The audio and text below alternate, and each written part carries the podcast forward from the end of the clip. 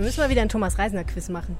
Um Gottes Willen. Haben wir in der ersten Folge gemacht, erinnerst du dich noch? Wollen wir das nicht mal umdrehen? Sollen wir nicht mal äh, ein Helene Pawlitzki-Quiz machen? Ah, weiß ich nicht. Finde ich nicht so interessant. Wir warten ja immer noch auf ja eine Antworten. Gesangsanlage in diesem äh, Podcast. Ja, das, äh, da müssen wir aber erst hinter die Paywall. Wie wär's das mit passiert. einem Ton? Einem Ton? Ein nee, Ton. nee, nee. Ein Ton Nein, ist ein gefährlich. Ton. Nee, nee, das ist nicht. Das ist zu gefährlich. Das ist nachher der falsche. Rheinische Post. Ländersache. Der Podcast aus dem NRW-Landtag. Herzlich willkommen zum Ländersache-Podcast aus dem NRW-Landtag. Ähm, dies ist die Folge Nummer 9, wenn ich richtig informiert bin. Ich hätte nichts dagegen. Nummer 9. Wir haben schon neun Podcasts gemacht, Thomas Reisner und ich. Thomas Reisner, Chefkorrespondent für Landespolitik bei der Rheinischen Post. Und Helene Pawlitzki, Ohne Titel. Media-Redakteurin der Rheinischen Post. Habe ich aber diese Woche gelernt, bin ich gar nicht mehr. Man, wir haben keine Cross-Media-Redakteure mehr. Alle sind Cross-Media-Redakteure, auch du. Ja, du hast ja neulich einen neuen Titel gewünscht. Was ist denn dein neuer Titel? Hab keinen gekriegt bisher. Ich arbeite noch dran. Du bist Helene Pawlitzki, das ist Titel genug. Audiomonster. Wir sprechen heute über ein sehr ernstes Thema. Wie stark ist die rechtsradikale Szene in Nordrhein-Westfalen? Kann es hier auch zu solchen Attentaten wie in Halle kommen? Und welche Rolle spielt dabei eigentlich die Partei Die Alternative für Deutschland? Thomas, ich glaube, jeder von uns hat irgendwie seit Mittwoch vergangener Woche sehr entsetzt nach Osten geschaut, nach Sachsen-Anhalt, nach Halle, wo sich ein schlimmes Attentat zugetragen hat. Um die Mittagszeit hat der 27-jährige Stefan B. versucht, in eine Synagoge mit 51 Menschen einzudringen. Da wurde gerade Yom Kippur gefeiert. Und weil ihm das nicht gelungen ist, hat er dann eine 40-jährige aus Halle und einen 20 Jahre alten Mann aus Merseburg erschossen.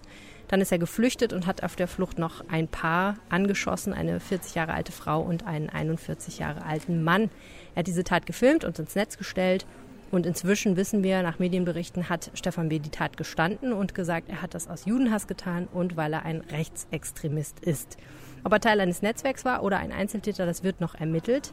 Und was ich super spannend fand, ähm, am gleichen Tag, ohne jeglichen Zusammenhang natürlich, gab es hier im Landtag eine aktuelle Stunde zum Thema Bürgerwehren. Also so Gruppierungen, die sich zusammenschließen und irgendwie behaupten, sie würden den Rest der Bevölkerung vor Flüchtlingen und deren Straftaten schützen. Ja, das war ein großes Thema hier in einer aktuellen Stunde, die die grünen Innenpolitikerin Verena Schäffer auf die Tagesordnung gesetzt hat.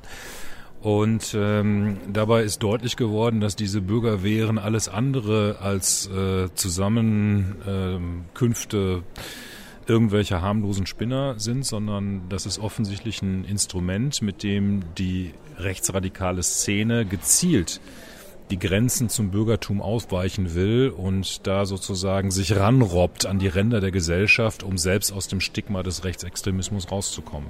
Also ich glaube, man merkt, wir müssen gar nicht immer nach Osten schauen. Es ist eigentlich auch sinnvoll, hier bei uns vor der Haustür zu gucken, wie sieht es eigentlich aus mit Rechtsextremismus. Wir sprechen gleich noch über das Thema Bürgerwehren.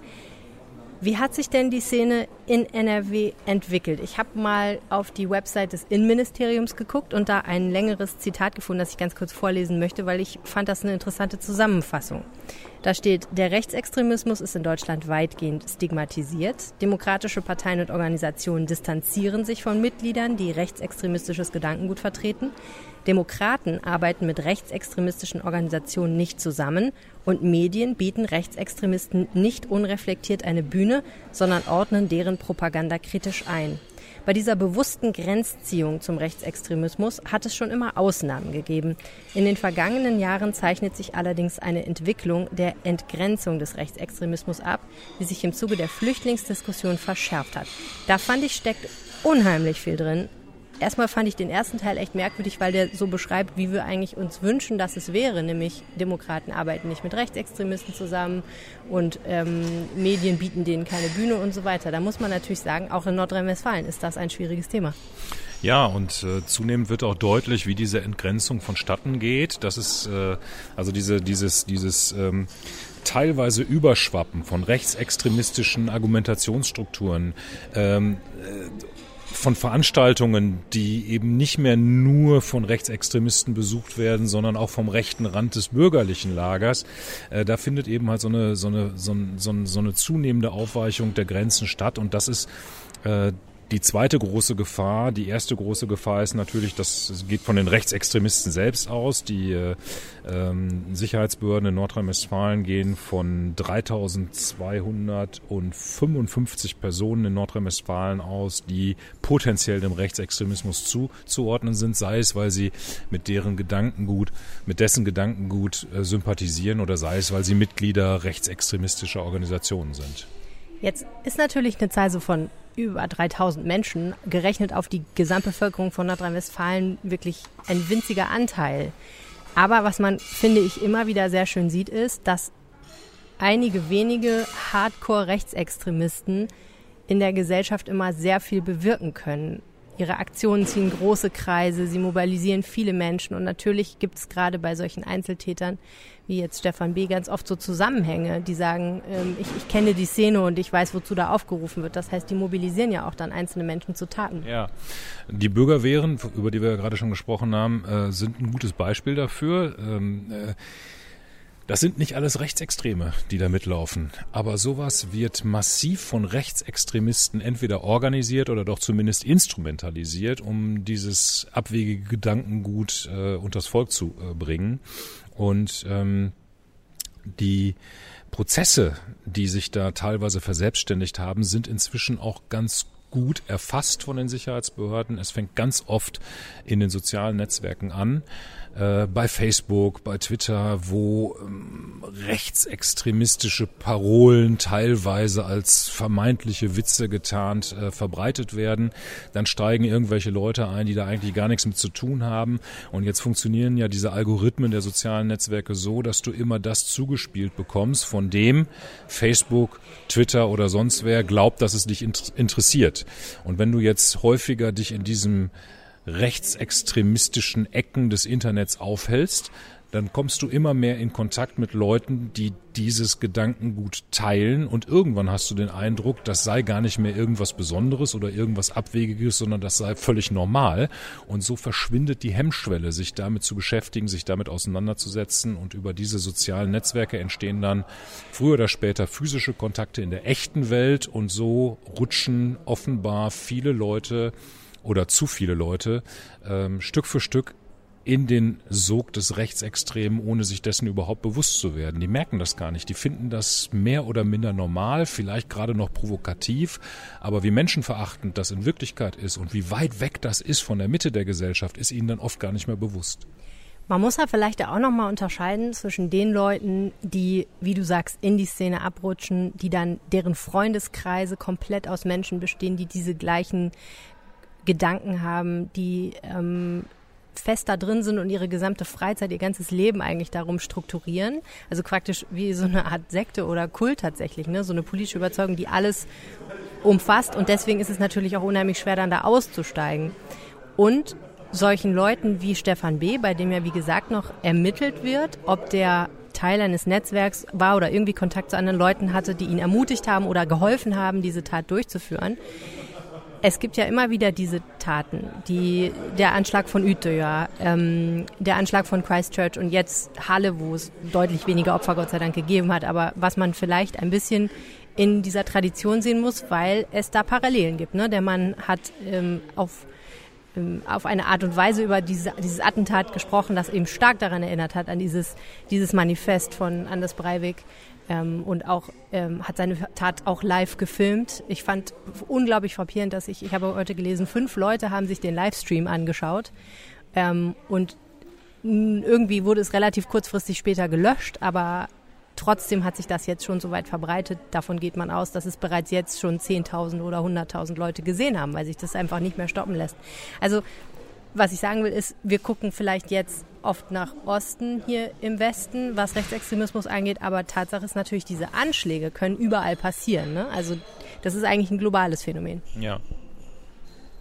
Ähm, Das Spektrum in Nordrhein-Westfalen ist ja relativ breit. Also auch da kann man sich sehr gut beim Innenministerium informieren. Das reicht von den Reichsbürgern, die sagen, es gibt die Bundesrepublik Deutschland als politisches Konstrukt gar nicht, sondern das ist die BRD GmbH und äh, ich zahle hier keine Steuern und verteidige notfalls mein Gelände, mein, mein, meine Wohnung mit Waffengewalt vor der Polizei, wenn die kommt. Ähm, über Neonazis, wie wir sie zum Beispiel aus Dortmund sehr intensiv kennen, aber auch natürlich aus anderen Städten.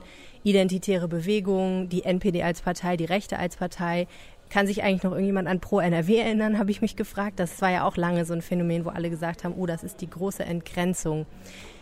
Ist das ein Phänomen, was typisch ist für so ein bevölkerungsreiches Land wie Nordrhein-Westfalen, dass es diese in Anführungsstrichen Vielfalt von äh, rechtsextremen Positionen gibt?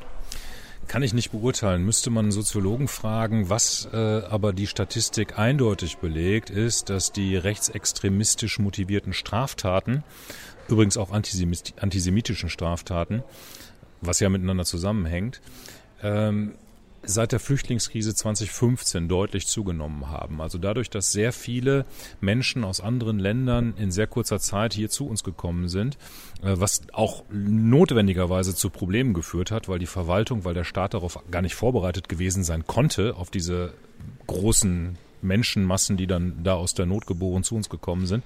Das hat offensichtlich sehr viele Leute verunsichert und äh, am Staat zweifeln lassen. Was keine Kritik am Umgang des Staates mit den Flüchtlingsströmen von damals ist. Wie gesagt, ich glaube, ich weiß auch nicht, wie man das besser hätte regeln sollen. Man kann sowas nicht vorbereiten. Ähm, aber offensichtlich hat das dazu geführt, dass das Misstrauen in den Staat deutlich gewachsen ist. Dazu kommt auch äh, die Rolle der Medien. Wir Journalisten tun uns ja auch schwer, wenn es um solche Fragen geht, wie wir sie neulich im Podcast schon mal besprochen haben. Soll man bei Straftaten eigentlich die Nationalität von Tätern nennen? Was spricht dafür? Was spricht dagegen? Schürt man damit Vorurteile oder hebt man damit Vorurteile auf? Das ist ja ein ganz schwieriges Gebiet. Ein Beispiel. Der Innenminister hat neulich ähm, eine Statistik veröffentlicht. Äh, da ging es um die Frage, welche Nationalität haben eigentlich diejenigen Straftäter, die sich in Freibädern umtreiben. Aktueller Anlass war die Räumung des Düsseldorfer Rheinbades. Das ist ja im vergangenen Sommer mehrfach geräumt worden, weil es da Krawall gab. Äh, Irgendwann hat irgendein Polizeisprecher mal gesagt, das sind überwiegend nordafrikanisch aussehende Leute, die da den Krawall gemacht haben. Das war tatsächlich der ähm, Chef der Bädergesellschaft, wenn ich mich da richtig erinnere. Da war zwischenzeitlich die Rede von Nordafrikanern, genau. Der hat das gesagt und, und die Polizei hat das aufgegriffen, hat, hat das sozusagen nacherzählt. Ähm, da, dadurch hat es ja dann auch nochmal eine andere Qualität bekommen. Und da hat Herr Reuter eben halt gesagt, wir gucken jetzt mal, äh, wie das eigentlich ist. Übrigens auf Anfrage der AfD. Und das Ergebnis war, dass der überwiegende Teil der Straftaten, die in der letzten Freibad-Saison hier in Nordrhein-Westfalen begangen wurde, von Deutschstämmigen, von Deutschen äh, begangen worden ist. Ja. ja.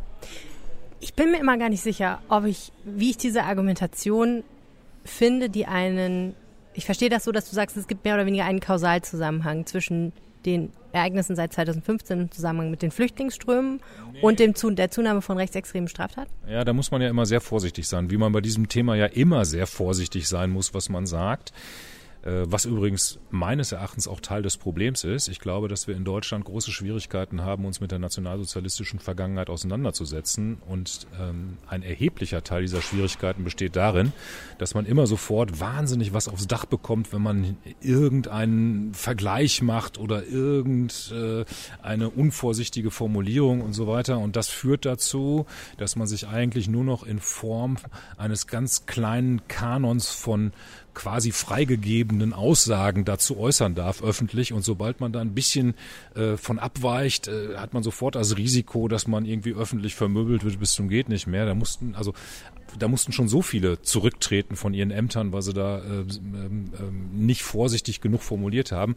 Das ist meines Erachtens auch ein großes Handicap der deutschen Erinnerungskultur, dass wir uns da selber ähm, so ähm, enge ähm, äh, Spielregeln, so strenge Spielregeln in Anführungsstrichen auferlegt haben äh, beim Umgang mit diesem Thema. Aber Korrelation oder Ja, Kausalität war die Frage. Also Kausalität ist, glaube ich, schon wieder ziemlich viel. Man kann beobachten, dass es seitdem so ist. Das ist zunächst mal ein temporärer Zusammenhang. Daraus jetzt eine Kausalität abzuleiten, liegt nahe. Ich glaube, da gibt es einen kausalen Zusammenhang, weil viele Leute in Deutschland sich eben halt überfordert gefühlt haben. Hängt auch damit zusammen, dass die Zeiten insgesamt unsicherer geworden sind. Ähm, die jüngste Wirtschaftskrise liegt noch nicht allzu lange zurück. Das Phänomen Arbeitslosigkeit ist im Augenblick nicht besonders ausgeprägt, aber man hat noch gut in Erinnerung, wie das ist, wenn die Arbeitslosenquote nicht wie derzeit äh, bei unter vier, sondern bei über acht Prozent liegt. Und äh, ja, viele Menschen spüren, dass die fetten Jahre in Deutschland vorbei sind, dass es vielleicht schwierigere Zeiten werden können. Und wenn dann eben halt noch solche Phänomene wie Flüchtlingswellen dazukommen, ähm, dann such, neigen viele offensichtlich dazu, solche Phänomene als Ursache der unsicheren Zeiten zu begreifen und können vielleicht nicht so gut unterscheiden, ob das vielleicht möglicherweise gar nicht miteinander zusammenhängt. Ich will auch gar nicht sagen, dass ich nicht auch sage, es könnte so sein. Nur ich, also das Problem mit dieser Argumentation ist ja tatsächlich, dass man immer so ein bisschen Angst hat, dass man den Leuten, die solche Gedanken hegen und die möglicherweise auch das vollkommen okay finden, wenn es mal ein paar Straftaten in die Richtung gibt, dass man denen so eine Entschuldigung liefert. Ne? Also da muss man ja sehr aufpassen. Ähm, weil, und, und das soll es ja auch nicht sein. Also es ist ja keinesfalls so, dass man sagen kann, okay, es gab eine Flüchtlingskrise, viele Leute fanden das nicht gut in irgendeiner Form, warum auch immer. Und deswegen ist es dann okay, zu sagen, ich werde jetzt mal ein bisschen recht. So ist es ja tatsächlich nicht. Es kann aber ja trotzdem eine Kausalität geben. Das ist absolut keine Legitimation. Klar. Also Flüchtlinge sind keine Legitimation für Rechtsextremismus und erst recht keine Legitimation für Straftaten. Ähm, aber also gibt es offensichtlich Leute, die so verwirrt sind, ja. dass sie darin eine Legitimation sehen, um sich rechtsextremistisch zu verhalten. Ich glaube ja auch letztendlich, da sind wir wieder beim Thema Diskurs. Ähm, ich, ich kenne das aus äh, Kommentarspalten von unter anderem RP Online, aber auch anderen Medien, von Twitter, von Facebook. Ähm, ich kenne das aber auch zum Beispiel aus dem Landtag Nordrhein-Westfalen oder aus der Bundespolitik, dass es Menschen gibt, die jegliches Problem der Gesellschaft, egal worum es geht, in irgendeiner Form auf eins von drei Dingen zurückführen können. Entweder auf ähm, die Gender-Debatte oder auf die Klimaschutzdebatte oder auf die Flüchtlingskrise. Ja, also jedes Problem kannst du darauf zurückführen. Ja, die Menschen haben es gerne einfach. Ne? Und, genau. und einfache Antworten auf komplizierte Fragen sind gut zu kommunizieren und verbreiten sich deswegen ja. so leicht. Und das, das Problem daran ist natürlich, wenn du irgendwann an den Punkt kommst, wo du in deinem Leben nur noch Leute siehst, weil du in einer bestimmten Filterblase festhängst, die sagen, okay, Problem Obdachlose frieren auf der Straße hat was zu tun mit der Flüchtlingskrise. Problem, äh, was weiß ich, Geldentwertung hat was zu tun mit der Flüchtlingskrise. Problem hohe Mieten hat was zu tun mit der Flüchtlingskrise. Dann glaubst du das vielleicht auch irgendwann und dann ist das so extrem, dann schätzt du dieses Problem als so extrem ein, dass du vielleicht auch dazu neigst zu sagen, es müssen jetzt auch extreme Lösungen her. Dazu kommt, glaube ich, auch, dass ich weiß gar nicht, ob ich das mit wirtschaftlicher Unsicherheit äh, herleiten will, weil ich eigentlich nicht den Eindruck habe, dass diese wirtschaftliche Unsicherheit so bei so vielen Leuten präsent ist. Ich glaube aber, es ist so eine soziologische Unsicherheit bei vielen Leuten. Also gerade Menschen, die früher, vor sagen wir mal 20, 30 Jahren, hätten sagen können, so, ich bin ähm, ich, ich, ich, ich bin Deutscher, meine Eltern waren Deutsche, ich habe hab eine Arbeit, ähm, ich lebe irgendwie in der Stadt und ähm, habe eine Ausbildung und alles gut und ich bin außerdem ein Mann. Mir kann eigentlich in dieser Gesellschaft nichts passieren. Ich kann nichts falsch machen mir wird's gut gehen, ich werde Geld verdienen, ich werde eine Frau finden, ich werde heiraten oder andersrum einen Mann finden, ich werde heiraten, ich werde Kinder zeugen und so weiter und so fort. Und die Welt geht so ihren Gang. Es, äh, es gibt äh, klare Regeln, in denen ich mich gesellschaftlich bewege. Ne? Frauen sind Frauen, Männer sind Männer ähm, Kinder ähm, müssen auf das hören, was ich sage und das Einzige, was sie, was sie, was ich ihnen verbieten kann, ist natürlich das Fernsehen und so weiter. Also ne, es ist so eine klare kleine Welt, in der man sich bewegt und da, darin bewegen wir uns nicht mehr. Es ist alles unglaublich kompliziert geworden. Es gibt nicht mehr zwei Geschlechter, sondern mehrere. Ähm, äh, es ist nicht mehr okay, mit dem Auto in den Urlaub zu fahren. Es ist nicht mehr okay, nach Mallorca zu fliegen. Es ist alles irgendwie auf dem Prüfstand und ähm, auch wenn ich das nicht teile, kann ich in gewisser Weise verstehen, dass man irgendwann sagt, ich kann diese Welt so nicht mehr ertragen, das ist nicht meine Welt und ich kehre mich davon ab. Und wenn man dann das Gefühl hat, einem wird nicht zugehört, ähm, es gibt, äh, oder man wird immer, also einem wird immer gesagt, du liegst falsch, du liegst falsch, du liegst falsch, auch wenn man es vielleicht tut. Ja, ja, dann, dann hat man vielleicht wirklich das Gefühl, man müsste sich von den Parteien abwenden, die es bisher gibt. Das war ja übrigens auch bei der gerade schon erwähnten Debatte im Landtag ein Aspekt, den ich äh, ähm, auch symptomatisch fand ähm, als über die Bürgerwehren gesprochen wurde, da sagte eben halt ein Vertreter der AfD, auch die AfD hat sich abgegrenzt von Rechtsextremismus hier im Landtag, um das klar zu sagen. Aber die AfD hat schon dieses Erklärungsmodell auch bemüht und hat gesagt, Bürgerwehren sind auch ein Ausdruck von Staatsskepsis. Offensichtlich sind das Leute, die glauben, dass sie sich auf den Staat nicht mehr ausreichend verlassen können. Daraufhin ist ein sehr empörter NRW-Innenminister Herbert Reul ans Rednerpult gegangen und hat gesagt, wörtlich, das sind ganz böse Worte. Und seine Argumentation war, indem man das formuliert, übernimmt man die Argumentation der Veranstaltung solcher, äh, die Argumentation der Veranstalter solcher, solcher fragwürdiger ähm, ähm, äh, Ereignisse. Und äh, das darf man nicht, davon muss man sich abgrenzen. Wir haben einen funktionierenden Staat und äh, es gibt gute Gründe, viele gute Gründe, sich auf diesen Staat zu verlassen. Und ich persönlich sehe das natürlich auch so. Ich glaube auch, dass, dass der Staat immer noch zuverlässiger ist als eine Bürgerwehr. Also ich habe auch lieber eine starke Polizei als eine starke Bürger, äh, Bürgerwehr. Eine starke Bürgerwehr brauche ich gar nicht. Von selbst, dem fühle ich mich auch nicht beschützt. Selbst wenn das nicht so wäre, also kann man ja nicht da stehen bleiben zu sagen, die Leute fühlen sich nicht mehr vom Staat geschützt, deswegen schützen sie sich selber. Denn das muss man ja auch mal ganz klar sagen, eine Bürgerwehr zu gründen ist grundsätzlich der falsche Weg, weil er sich abkehrt von dem Gedanken eines demokratischen Staates mit genau. klarer Trennung zwischen genau. den Gewalten und so weiter. Ne? Was man eigentlich ja tun müsste, wenn man das Gefühl hat, es läuft nicht im Staat, geht wählen, engagiert euch politisch, ne, geht, geht den Weg der Institution. Der ist zwar super mühselig und man fühlt sich vielleicht nicht so toll und tough, wie wenn man irgendwie durch die Straßen marschiert mit seinen muskelbepackten Freunden oder wie auch immer, aber. Man muss natürlich dazu sagen, und das war dann wieder ein Einwand des CDU-Innenpolitikers äh, Gregor Golland, der hat in der Debatte gesagt, und das stimmt auch, wir haben ja nicht nur Rechtsextremismus, es gibt auch Linksextremismus. Und äh, an die Adresse der Grünen hat er gesagt, er würde sich freuen, wenn die Grünen sich ähnlich intensiv gegen Linksextremismus einsetzen würden, indem sie zum Beispiel mal das Vermummungsverbot bei Demonstrationen thematisieren. So hängt uh, das mit, ist aber so schwierig, ne? Ja, schon, aber gerade jetzt nach Halle, ich meine, gut, das, das war da noch nicht so aktuell, aber das ist ja so ein Whataboutism. Diese Debatte ne? war vor Halle. Ja, klar, genau. Und also, aber ich, es ist natürlich total schwierig, zu, also weil es in der Weise, wie wir rechtsextreme Straftaten auch durch den NSU und so gesehen haben, hat es einfach seit Jahrzehnten keine linksextremistischen Straftaten mehr gegeben. Nein, das nicht. Aber es gab zum Beispiel, ähm, ich finde, diese Analogie kann man zumindest mal in Erwägung ziehen. Ähm, sowas wie eine islamische, islamistisch motivierte Scharia-Polizei, die durch Essen gezogen ist und äh, da offensichtlich Druck ausgeübt hat. Äh, okay, der Vergleich zu den Bürgerwehren, so ja. wahrgenommen worden, als würden sie Druck ausüben. Und das ist ja jetzt nicht was völlig anderes als eine Bürgerwehr. Nee, das stimmt. Das, ja, also da, den Vergleich verstehe ich, ne? genau. Das ist eine völlig andere äh, Motivation, eine völlig andere Zielsetzung und so, ne? Aber ja, Extremismus ist Extremismus, ne? Extremismus ist Extremismus und ähm, ja. Absolut. Wie sieht's denn jetzt aus mit der AfD? Also ich habe ein bisschen gezuckt. Ich habe ein Zitat. So toll in Nordrhein-Westfalen, ja. Ich habe ein Zitat auf Bundesebene gelesen ähm, von ähm, Herrn Meuthen. Wir haben eine rechtsextremistische Bedrohung, da muss man reagieren. Der sagt halt, dieser Anschlag von Halle zeigt, die Sicherheitsbehörden sind nicht auf der Hut genug, die haben das nicht vorher gewusst und sie haben vor allen Dingen die Synagoge nicht vernünftig geschützt. Das geht doch so nicht.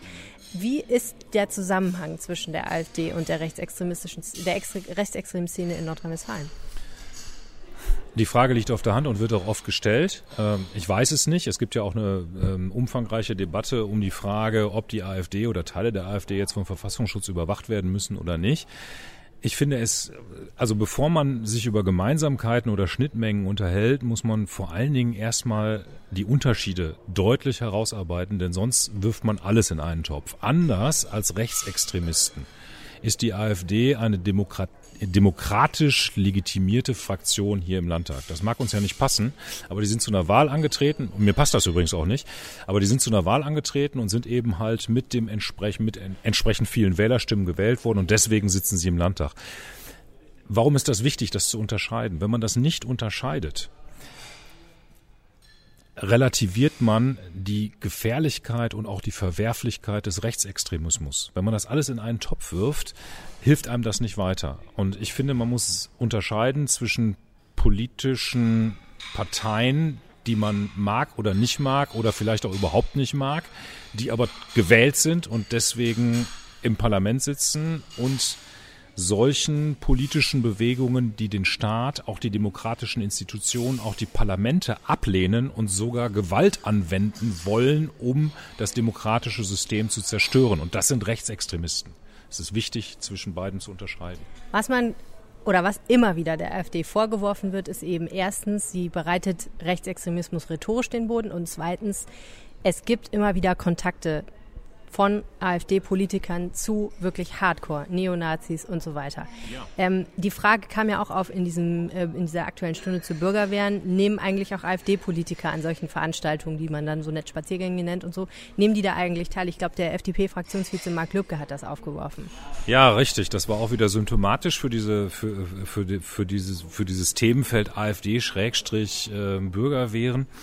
Dann wurde der AfD vorgeworfen, dass sie eine Veranstaltung, eine AfD-Veranstaltung in Mönchengladbach durch eine Bürgerwehr habe beschützen lassen oder habe das zumindest toleriert, dass da eine Bürgerwehr sich aufgeschwungen habe, diese Veranstaltung angeblich beschützen zu wollen. Irgendwann in Mönchengladbach. Ich weiß nicht mehr, was für eine AfD-Veranstaltung. So. Richtig ist, es gab eine Bürgerwehr, die zeitgleich da ihren Spuk veranstaltet hat, während die AfD da eine Parteiveranstaltung gemacht hat. Aber zumindest behauptet das die AfD, sie habe sich schon im Vorfeld davon distanziert und habe im Vorfeld versucht zu erreichen, dass diese Bürgerwehr den Quatsch bleiben lässt. Ich habe das, ich hab das noch nicht überprüfen können, ähm, aber ähm, ist eine offene Frage. Fest steht, offiziell distanziert sich die AfD von Rechtsextremismus, offiziell äh, kritisiert sie auch Bürgerwehren. Allerdings immer mit so einer kleinen Schleife hinten dran und die kleine Schleife heißt. Aber wir können es verstehen. Aber wir können es verstehen, richtig. Ja. Tja, also sie steht da unter Beobachtung und ich glaube, das ist vielleicht auch erstmal gut so. Ich würde ganz gerne diesen Podcast, diesen ja durchaus zu einem düsteren Thema, diesen Podcast beenden mit was, was mich heute sehr gefreut hat. Es gibt ja in Dortmund, wie du weißt, den sogenannten, oder gab den sogenannten Nazi-Kiez. An der Emscher Straße gab es ja so ein Haus, wo bekannte Neonazis wohnten und die hatten gegenüber an der Hauswand in schwarz, rot und weiß riesengroß Nazi-Kiez draufgeschrieben an die Wand. Äh, rundrum überall alles in ihren Parteifarben angestrichen und ähm, auch überall Strich, Sprüche gemacht. Ne? Dieser Kiez gehört uns und so weiter und so fort. Auch gegen die Polizei und so weiter. Mir hat das immer krasse Bauchschmerzen bereitet, weil ich immer gedacht habe, wie kann das eigentlich sein, dass das jahrelang, ich glaube es war jahrelang, so aussieht in so einem Stadtteil. Total nette Leute drumherum und ich war da letzten Sommer und habe mich mit einem unterhalten, weil ich eine Reportage geschrieben habe vom Kirchentag, vom Evangelischen und äh, einfach auch die Frage stellen wollte, so wie passt das eigentlich in eine Stadt wie Dortmund um die Ecke in der DASA findet eine Kirchentagsveranstaltung, ich glaube sogar zum Thema Flüchtlinge, weiß ich gar nicht mehr, oder ich glaube interreligiöser Dialog und ne, auch mit viel mit Muslimen statt. Wie kann das dann sein und Juden natürlich auch, dass hier so die, die Häuser verschandelt werden letztendlich. Wieso kommt da eigentlich keiner hin und bemalt das? Was soll ich dir sagen? Mitte September war es soweit. Ähm, Graffiti-Künstler, schwer vermummt, unter Polizeischutz, haben diese Wände bunt bemalt. Und wer war dabei? Unser Innenminister Herbert Reul. Ja, das ist doch ein starkes Signal. Ja, finde ich auch. Jetzt müssen sie allerdings tatsächlicherweise diese Wand offensichtlich immer noch 24 Stunden lang von der Polizei bewachen lassen. Ist doch eine ehrenvolle Aufgabe für die Polizei. Ja, das war der Ländersache-Podcast für diese Woche. Vielen herzlichen Dank fürs Zuhören. Wenn ihr uns was sagen möchtet, was bei diesem Thema durchaus vorkommen könnte, schreibt uns eine E-Mail an ländersache.rheinische-post.de. Ländersache natürlich mit AE. Ihr könnt uns über unsere Facebook-Seite RP Online erreichen oder bei Twitter. Ed Thomas Reisender. Und Ed Helene Pawlitzki. Vielen Dank fürs Zuhören. Ciao. Tschüss, bis nächste Woche. Mehr bei uns im Netz www.rp-online.de